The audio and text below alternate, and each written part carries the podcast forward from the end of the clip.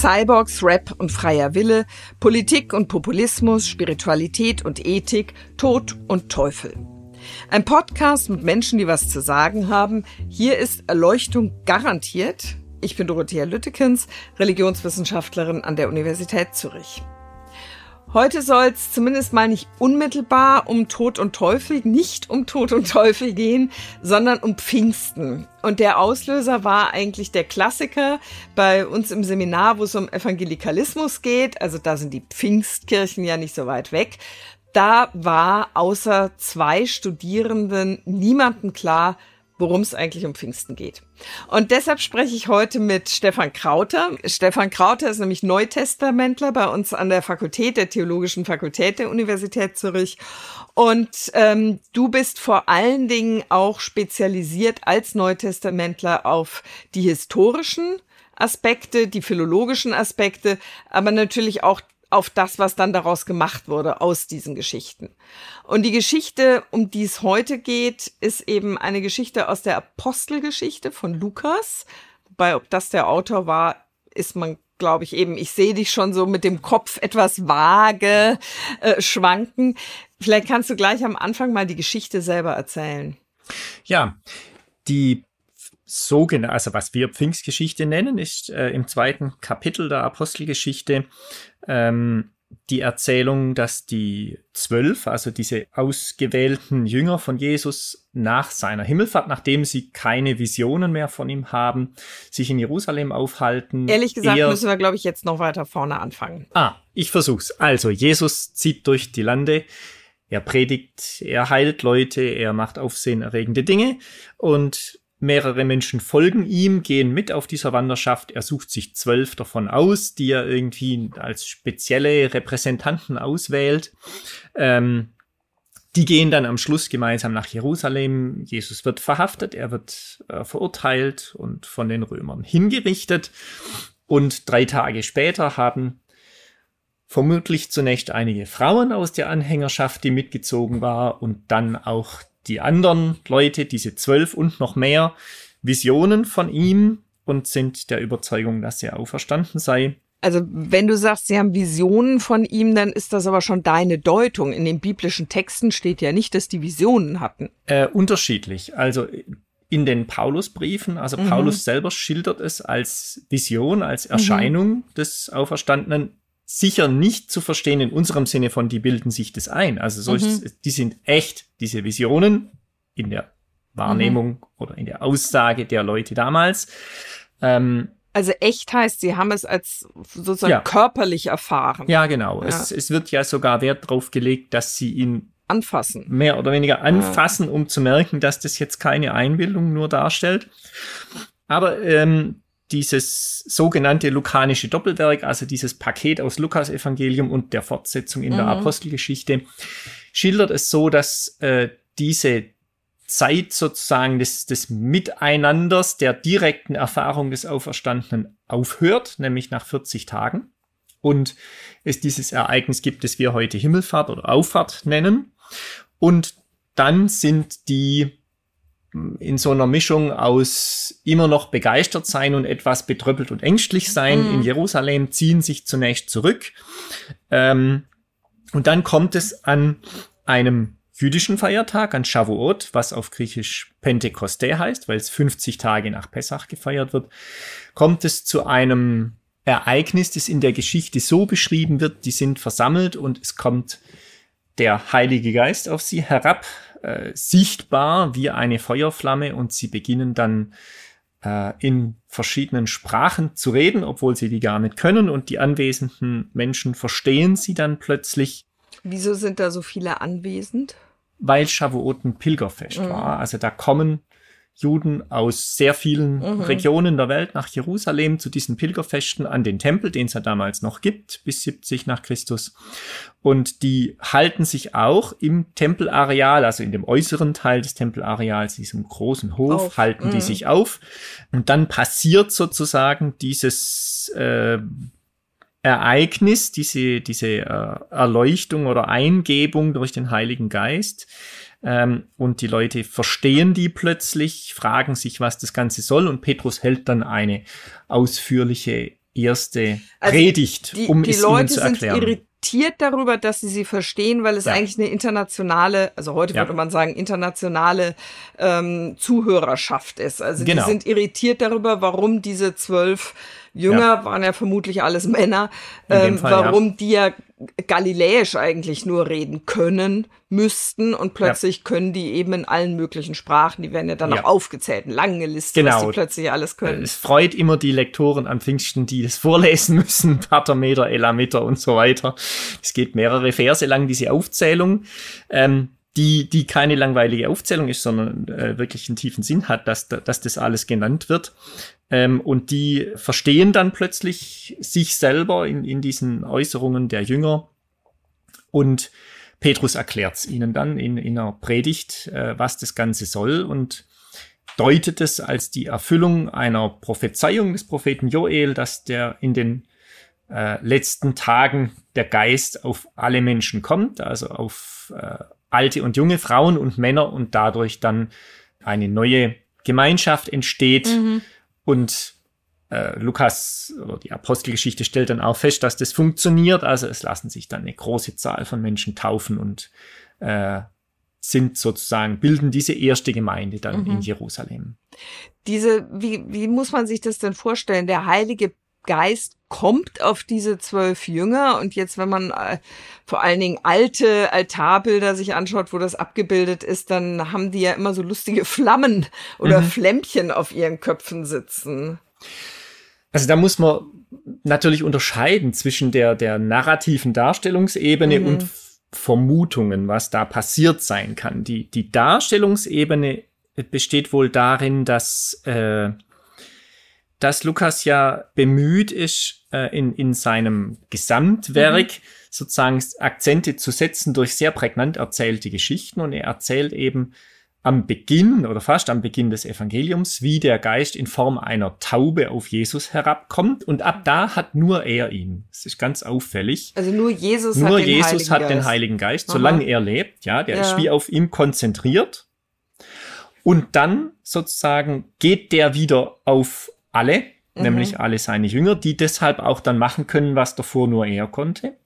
Und da kommt eben wieder so als schlichtweg bildhaft vorstellbare mhm. Erzählung, dieses, dieses sichtbare erzählte Feuerflammen, die vom Himmel kommen. Ähm, vielleicht war das natürlich für antike Menschen etwas vorstellbarer. Auf, auf Griechisch Pneuma heißt ja nichts anderes als warme Atemluft. Äh, und man kann sich das vermutlich als antiker Mensch vorstellen, dass diese bewegte, warme Feinmaterie, Luft oder wie immer man es nennen mag, tatsächlich auf Leute herabkommt und sie von ihnen füllt. Diese Vorstellung von so einem Heiligen Geist, die ist schon viel älter, oder? Ja.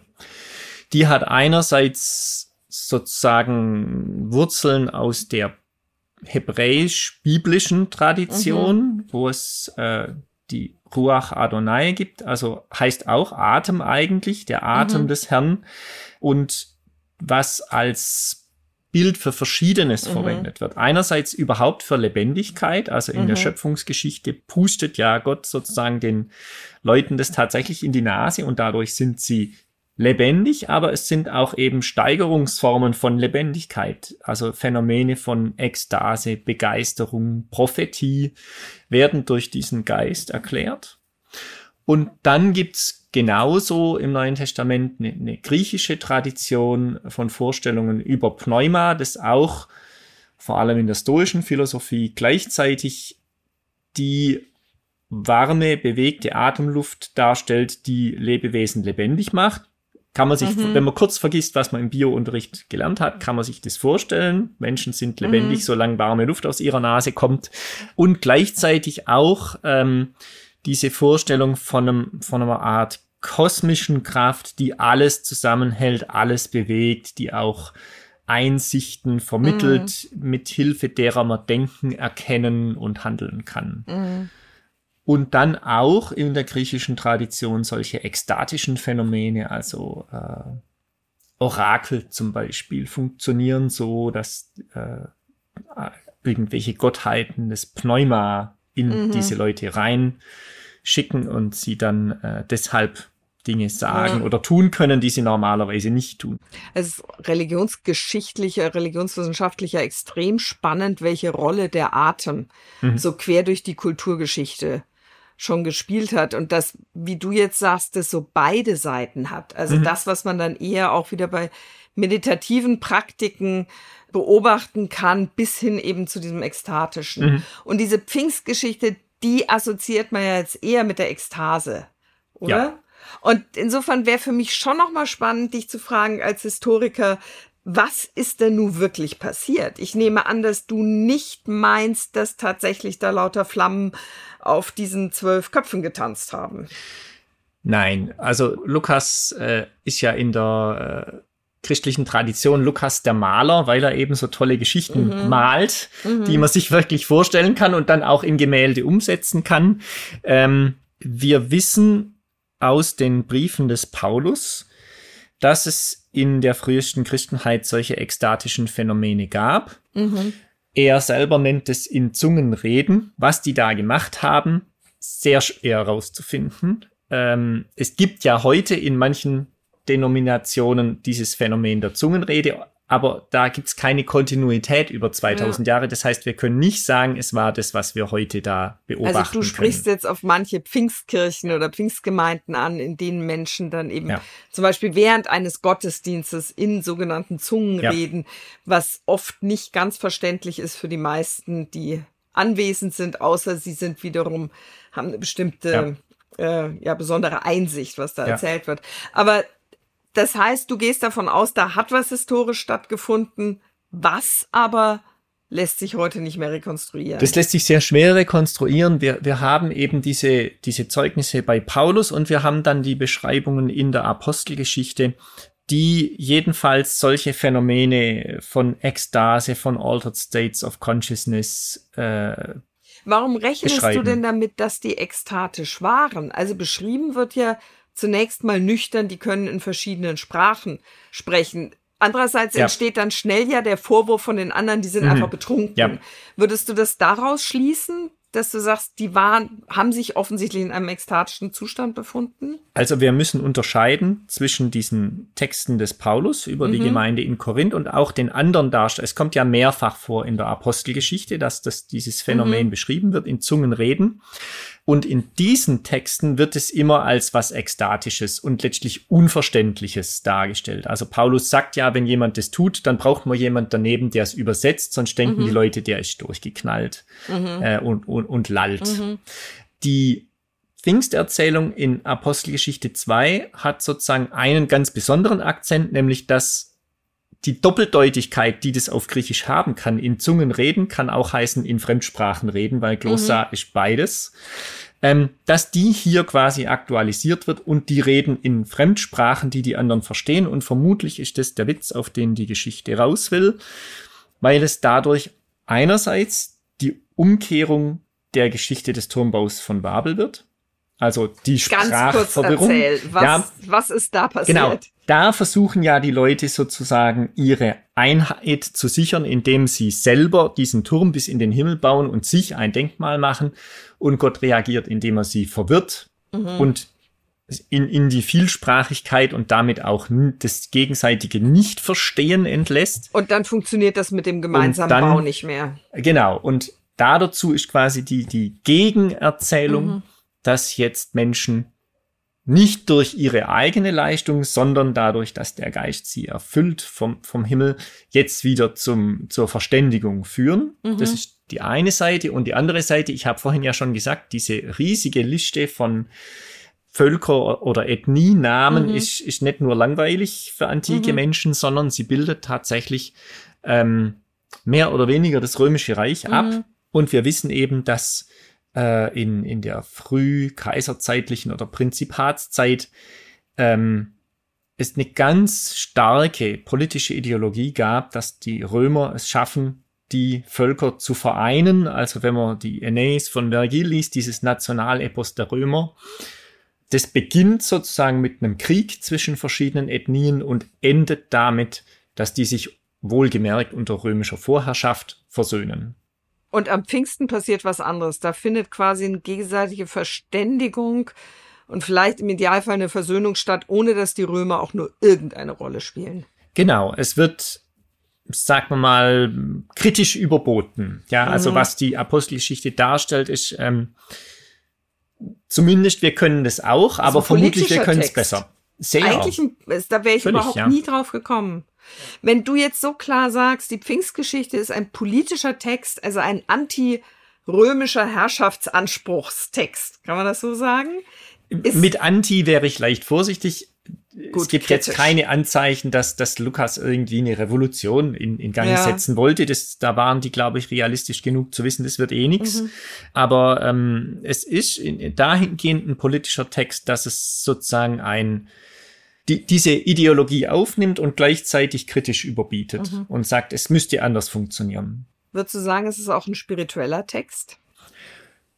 Ja, ähm, also insofern, dass dieser Text ja, wie ich vorhin schon gesagt habe, sozusagen eine Scharnierfunktion hat. Ja, es wird jetzt dieser Geist, der davor exklusiv auf Jesus war, geht in alle mhm. die Anhänger und ähm, Lukas scheint davon auszugehen, dass diese pneumatische Dimension das ist, was die Gemeinde am Laufen hält.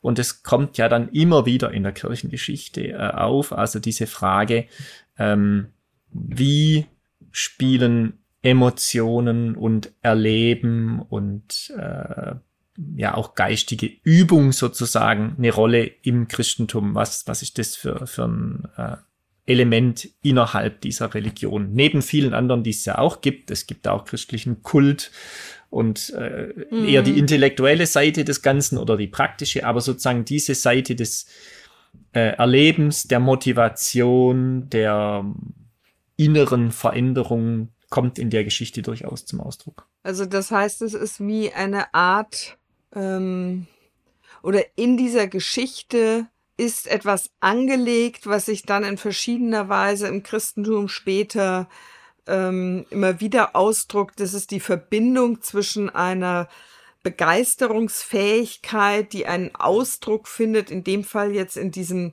ekstatischen Reden, die die Menschen nicht auf sich beziehen, sondern eben als von Gott her oder vom Heiligen Geist her inspiriert erleben und das Ganze eben eingebettet in eine ganz starkes, wahrscheinlich auch Gemeinschaftserleben.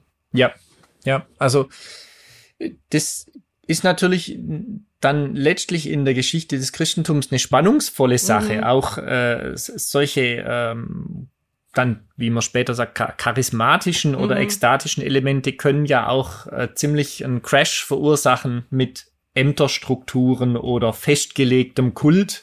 Ja, die haben eine gewisse Sprengkraft. Das ist ja, ja das, was auch faszinierend an der ganzen Sache ist. Also genau. man hält sich nicht an Ordnungen, wenn man plötzlich anfängt, äh, ekstatisch in Fremdsprachen zu reden. Ja. Wenn du, bevor die Zeit um ist, also du sagst, es ist eine politische Geschichte, mhm. es ist auch eine spirituelle Geschichte. Du selber bist ja jetzt nicht nur Philologe, Theologe und sehr nüchterner Historiker. Mhm. Äh, du bist auch ähm, Karate. Sport, ich weiß gar nicht, wie nennt man das denn? Karatist? Nee, Karateka. Also gut, du bist Karateka. Ist da eine Verbindung zur Spiritualität? Auf eine ganz andere Art und Weise, weil das ist ja etwas, wo es sehr mit Disziplin zu tun hat. Und gleichzeitig nicht ganz weit weg von diesem Thema Spiritualität, ja. oder? Also es, es gibt sehr unterschiedliche Arten, äh, diesen Sport oder überhaupt diese äh, fernöstlichen äh, Kampfsportarten zu betreiben. Ähm, entweder mehr im sportlichen Sinne, also so, so, so etwas verwestlicht, mhm. ähm, oder tatsächlich in diesem mehr spirituellen Sinne. Ich sage jetzt mal, ich, ich persönlich mache es mehr in Richtung Sport, aber äh, trotzdem, es, man, es ist tatsächlich so, dass man in, in einem Dojo äh, sehr strikte Regelungen hat und auch äh, ein paar Rituale. Also dieses, äh, es wirkt, glaube ich, auf Außenstehende manchmal etwas witzig, dass man, dass man meditiert vor, äh, mhm. vor dem Training und dass man sich immer verbeugt, bevor man sich verdrischt. Äh, wobei das durchaus seinen Sinn hat, äh, äh, weil man dadurch eben zum Ausdruck bringt, dass man sich jetzt nicht echt äh, schlägt. Man macht es auch nie. Äh, Karate ist ein kontaktfreier Kampfsport. Man schlägt sich nie richtig.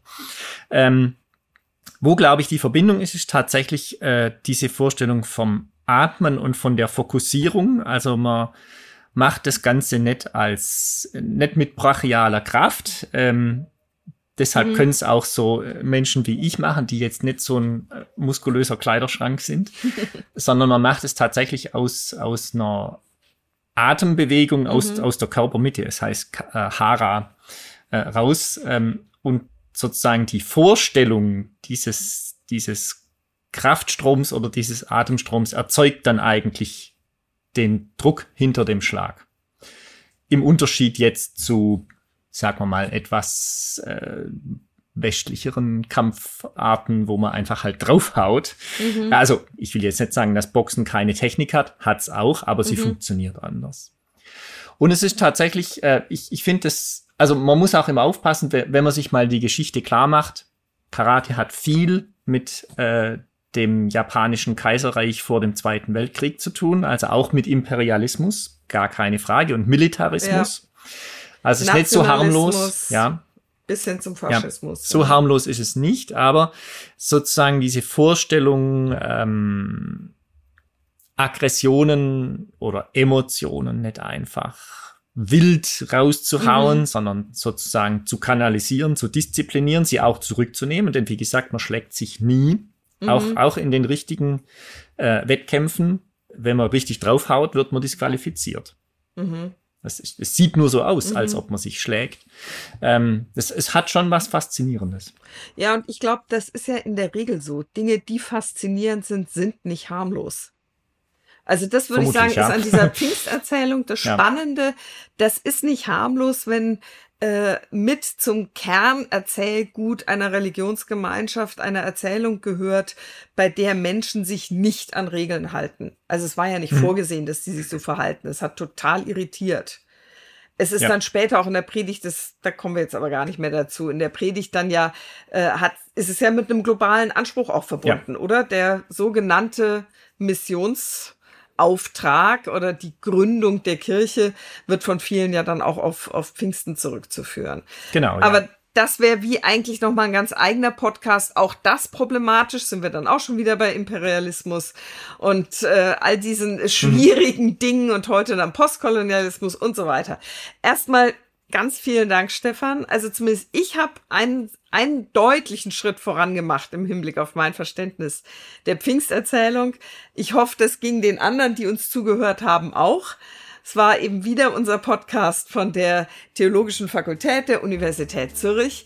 Ich freue mich, wenn Sie in zwei Wochen wieder dabei sind und ich freue mich, wenn Sie uns abonnieren, uns vielleicht schreiben und bei unserem Instagram-Kanal sich anmelden. Erleuchtung unterstrich garantiert. Da finden Sie uns dann. Und schöne Pfingsten natürlich.